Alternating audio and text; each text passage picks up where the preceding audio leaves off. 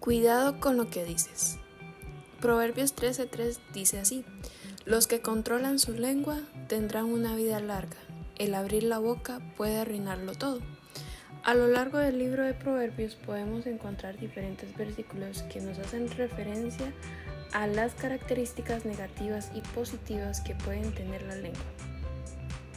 Como personas podemos decir muchas palabras por minuto y es importante recalcar que las palabras que salen de nuestra boca son poderosas y tienen un impacto en las demás personas.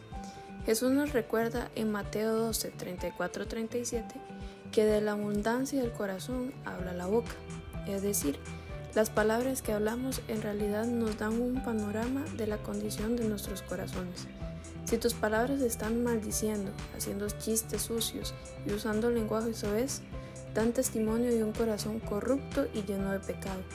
Pero si tus palabras están llenas de bendición y animan a los demás, dan un testimonio de un corazón compasivo como el corazón del Padre. Mayormente tenemos problemas con lo que decimos. Por sí solo se nos hace difícil controlar nuestra propia lengua. Requiere tener mucho dominio propio. Probablemente este es el motivo por el cual la Biblia habla tanto sobre el poder de la lengua. En Santiago 3, del 5 al 6, la describe como llama de fuego. A pesar de ser uno de los miembros más pequeños, tiene el poder de determinar el estado de todo nuestro cuerpo.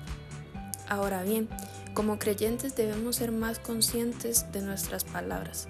Santiago 3, del 9 al 11, nos advierte lo siguiente. A veces alaba a nuestro Señor y Padre, y a otras veces maldice a quienes Dios creó a su propia imagen. Y así la bendición y la maldición salen de la misma boca. Sin duda, hermanos míos, eso no está bien. ¿Acaso puede brotar de un mismo manantial agua dulce y agua amargo? Seamos cuidadosos con la forma en que usamos nuestra boca. No podemos utilizarla para bendecir y maldecir al mismo tiempo. Si decimos ser hijos de Dios, debemos procurar utilizarla para glorificar el nombre de Dios y bendecir a las personas. Porque si la utilizamos para maldición, estaremos destruyendo nuestro propio espíritu y lastimando los corazones de los demás. Sigamos el consejo de Pablo. Efesios 4:29 dice, no empleen un lenguaje grosero ni ofensivo que todo lo que digan sea bueno y útil, a fin de que sus palabras resulten de estímulo para quienes las oigan. Aprovechemos este regalo único y poderoso de Dios para demostrar el poder de la gracia y el Espíritu Santo en nuestras vidas.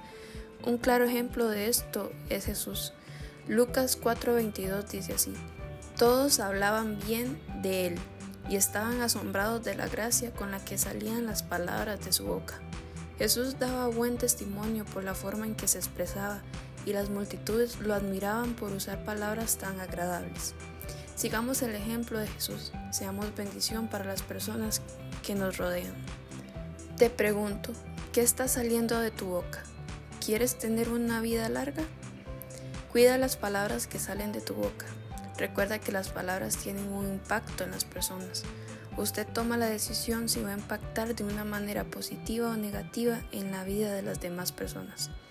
Pidamos al Espíritu Santo que nos llene de dominio propio para controlar nuestra lengua y que cree en nosotros un corazón recto y sabio, para que nuestras palabras sean amables, llenas de amor y gentileza, dando testimonio del poder de Dios.